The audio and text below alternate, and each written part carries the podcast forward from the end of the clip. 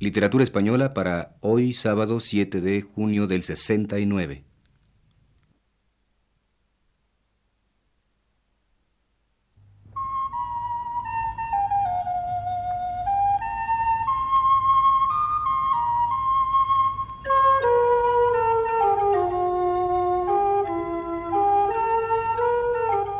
Señoras y señores, ofrecemos a ustedes el programa Literatura Española, que prepara para Radio Universidad el profesor Luis Ríos.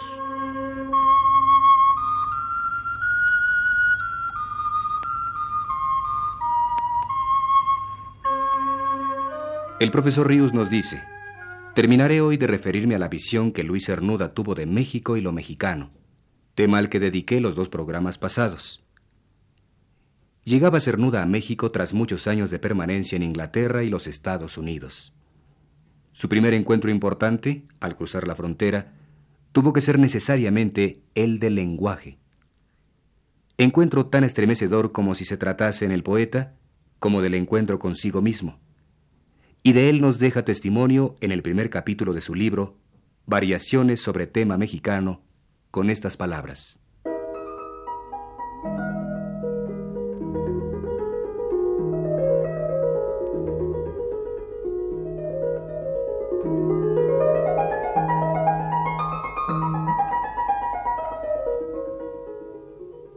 Tras de cruzada la frontera, al oír tu lengua que tantos años no oías hablada en torno, ¿qué sentiste? Sentí cómo sin interrupción continuaba mi vida en ella por el mundo exterior, ya que por el interior no había dejado de sonar en mí todos aquellos años. La lengua que hablaron nuestras gentes antes de nacer nosotros de ellos, esa de que nos servimos para conocer el mundo y tomar posesión de las cosas por medio de sus nombres, importante como es en la vida de todo ser humano, aún lo es más en la del poeta.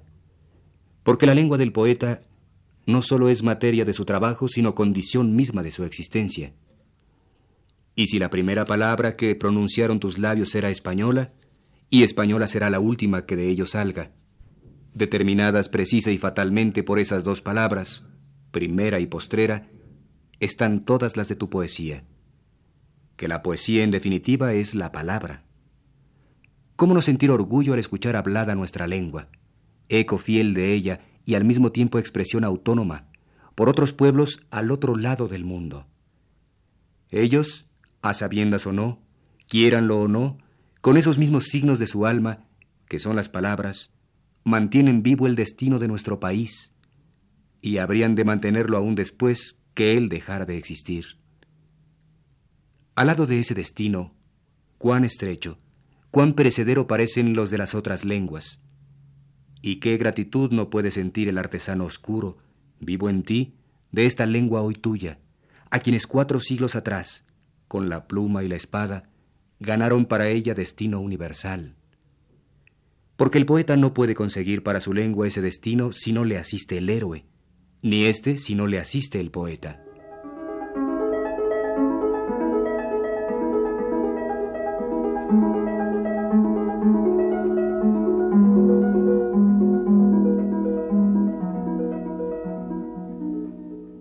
Ya en uno de los programas pasados nos detuvimos a comentar algunos textos de Cernuda tocantes a la dignidad de los cuerpos que el poeta advertía en los mexicanos, señaladamente en actitudes de reposo. Los ojos y la voz fueron también merecedores de la admiración del poeta sevillano en su descubrimiento de esta tierra. Una página del libro ya citado está dedicada a sus observaciones a tal propósito, y dice así.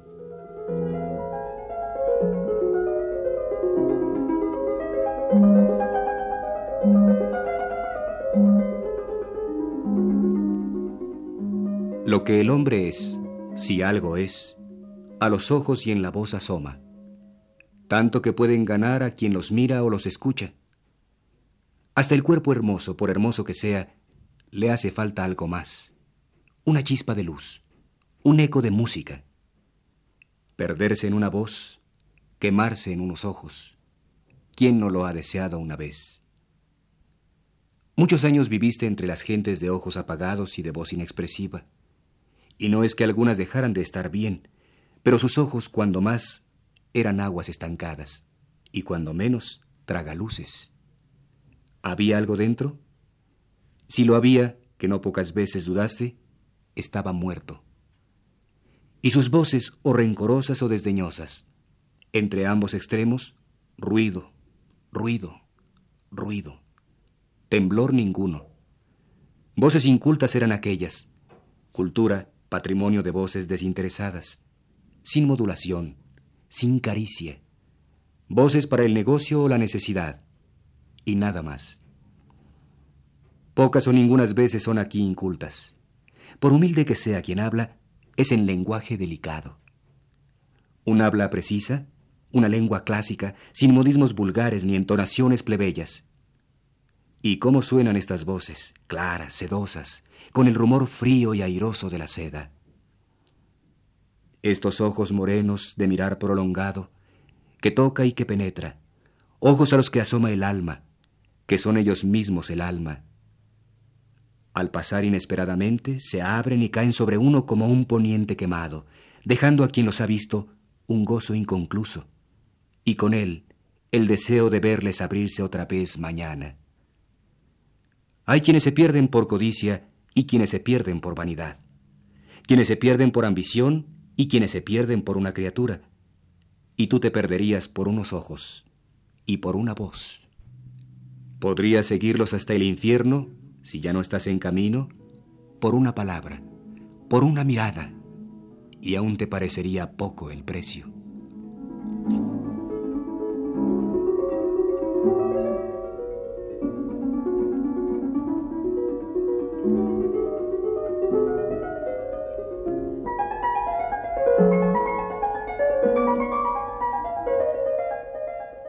En toda la poesía de Cernuda no hay más poema que expresamente se refiera a México que el intitulado Quetzalcoatl, el cual leímos en el programa de la semana pasada.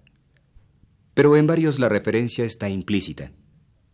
Y así nos encontramos, por ejemplo, este poema suyo, El viajero, que nos revela el formidable encuentro de amor que para el poeta significó su vida en México.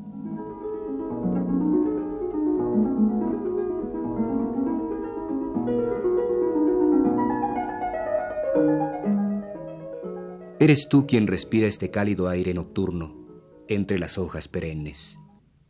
¿No te extraña ir así en el halago de otro clima? Parece maravilla imposible estar tan libre. Mira desde una palma oscura gotear las estrellas. Lo que ves es tu sueño o tu verdad. El mundo mágico que llevabas dentro de ti, esperando tan largamente, afuera surge a la luz. Si ahora tu sueño al fin coincide con tu verdad, no pienses que esta verdad es frágil, más aún que aquel sueño.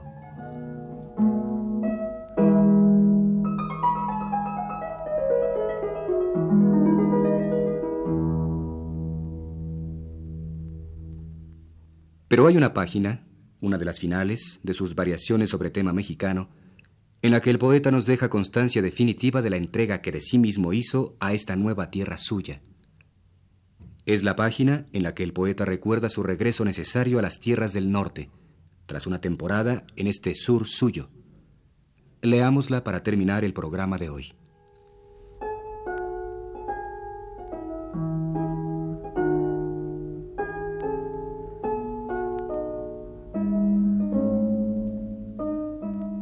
Durante muchos años has vivido tu cuerpo en un sitio, tu alma en otro.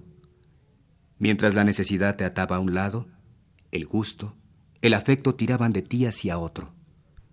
Los optimistas, al pretender como situación preferible aquella precisamente donde se encuentran, olvidan que el espíritu, lo mismo que el cuerpo, no puede vivir en un medio que le sea desfavorable, o mejor dicho, que le sea ajeno. De otra manera se venga. ¿De quién? Enfermando. No, nada de ángel, ni de demonio desterrado. De lo que aquí hablas es del hombre y nada más. De la tierra y nada más.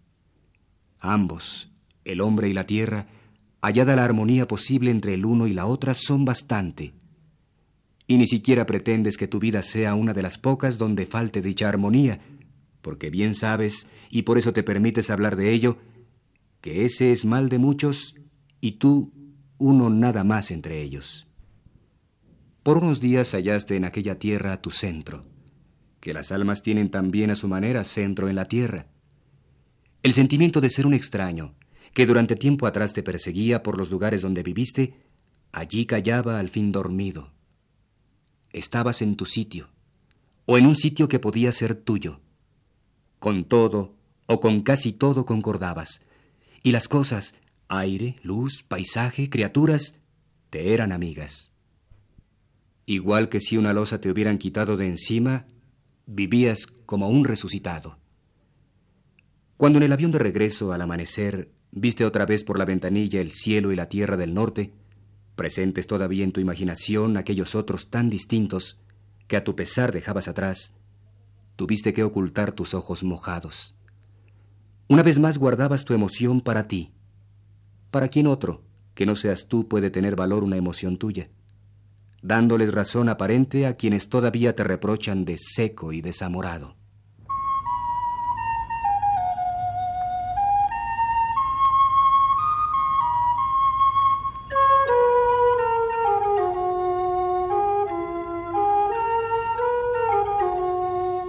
Les hemos ofrecido el programa Literatura Española, que prepara para Radio Universidad el profesor Luis Ríos.